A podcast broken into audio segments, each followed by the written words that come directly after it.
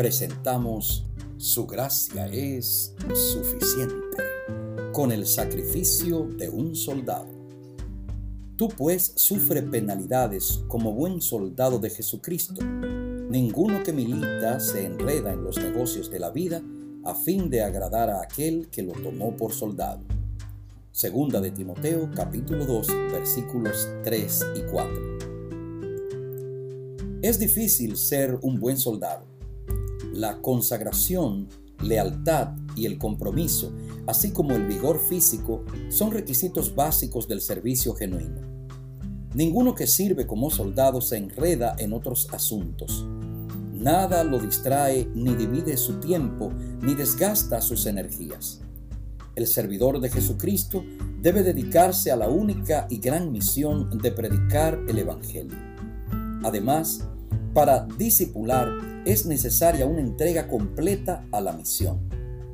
Es cierto que a veces quizás sea necesario que se ocupe de alguna actividad secular, como fue el caso de Pablo cuando fabricaba tiendas pero en casos tales, la actividad secular no es sino un medio necesario para el gran fin de proclamar con eficacia el mensaje de salvación.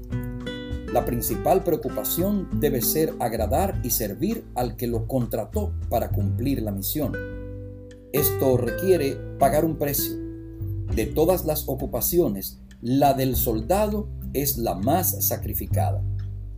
El discipulado tiene un precio y como el soldado tenemos que estar dispuestos a pagarlo. Muchas veces preso, Pablo vivió en una época dura y difícil, la del Imperio Romano, un estado militarizado. De ahí que use esta ilustración muy cercana a él. No sabemos cuántos soldados custodiaron al preso Pablo, pero estamos seguros que todos escucharon y dieron su testimonio. Un soldado de Cristo se debe al comandante y también se debe a la milicia. Pablo sufría y vivía por Cristo y por la iglesia. Se cuenta que en cierta ocasión el caballo del emperador Napoleón I se desbocó, pero un arriesgado soldado pudo detenerlo. Napoleón saludó al soldado.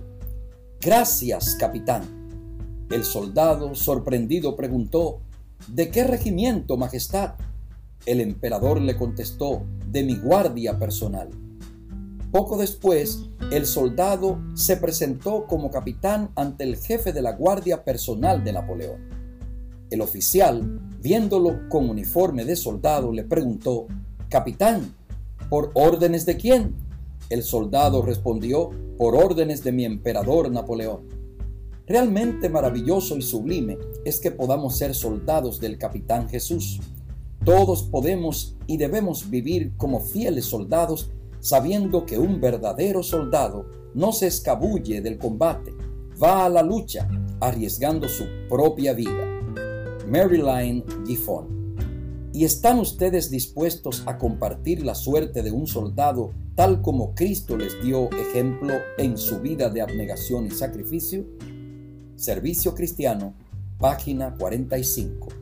Ahora la respuesta es una.